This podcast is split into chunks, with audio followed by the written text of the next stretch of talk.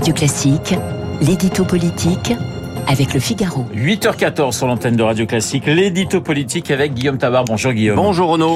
Le tweet de Thomas Porte, le pied posé sur un ballon à l'effigie d'Olivier Dussopt a électrisé l'Assemblée vendredi.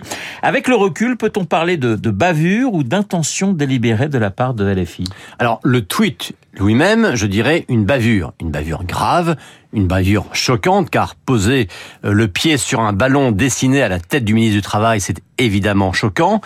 Mais bavure, car je pense que Thomas Porte, en faisant cette photo et ce tweet, n'avait pas mesuré l'impact symbolique de ce qu'il faisait, ce qui ne l'excuse pas pour autant. Mais vendredi, que s'est-il passé à l'Assemblée?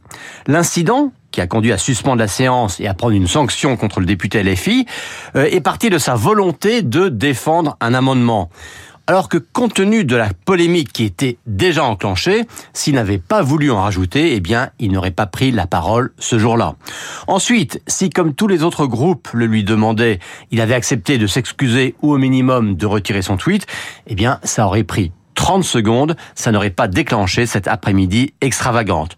Donc oui, à la faute de la photo, c'est ajouter la volonté délibérée d'électriser, de bloquer, de bordéliser, reprenons le mot, le débat sur la réforme des retraites. Quel intérêt la France insoumise avait-elle à entretenir cette polémique? Bah, Vous savez, hein, de Jean-Luc Mélenchon à Louis Boyard, c'est-à-dire du plus ancien au plus jeune, euh, les cadres de LFI sont formatés par l'école trotskiste.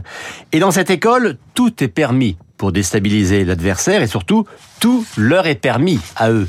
Alors, premier point, on ne s'excuse jamais, on ne reconnaît jamais ses torts et on s'arrange pour transformer l'autre en coupable. Ainsi, poser fièrement le pied posé sur un ballon qui ressemble à une tête décapitée, mais c'est de l'humour. Et si vous êtes choqué, c'est bien la preuve que c'est vous l'ennemi de la liberté d'expression. Bloquer une après-midi entière de débats parlementaires sur le sujet, mais enfin, nous, nous ne demandons qu'à défendre un amendement. Ce sont les macronistes qui font de l'obstruction, je n'invente rien, le mot a été brandi, pour empêcher que l'on débatte et que l'on vote sur les retraites, ce qui témoigne quand même d'un aplomb certain de la part d'un parti qui a déposé 20 000 amendements sur le texte, évidemment impossible à tous examiner d'ici à vendredi. Euh, Guillaume, quel effet cela peut-il avoir dans l'opinion? Alors, bien sûr, le spectacle donné à l'Assemblée est déplorable. Et le premier effet, ce sera un dégoût accru pour le théâtre politique.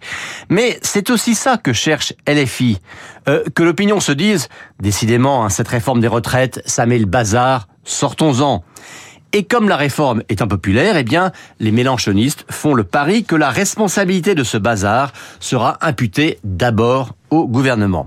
Mais, savez, hein, même dans le petit monde merveilleux de la NUPES, il y a des limites et beaucoup de gens, même à gauche, s'inquiètent d'une dérive vers une violence verbale et symbolique, en redoutant même pire, que rien ne pourrait plus arrêter.